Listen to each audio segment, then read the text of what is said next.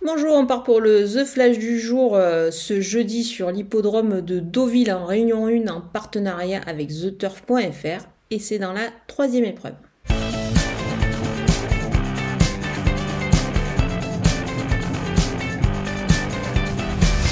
Je vous conseille ici un jumelé dans l'ordre euh, avec le numéro 2, Nikovo en tête. Il a des lignes vraiment plutôt intéressantes, ce, poulain.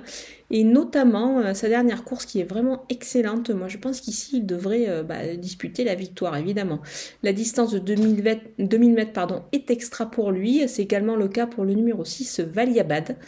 Alors, ce dernier découvre les handicaps en 42 valeurs. maintenant, je pense qu'il a la pointure et je pense surtout que c'est le bon moment de débuter dans cette catégorie-là euh, avec euh, cette valeur. Euh, Tigre complète ma sélection. Il faut le reprendre en confiance sur son récent échec. C'était 1600 mètres en ligne droite.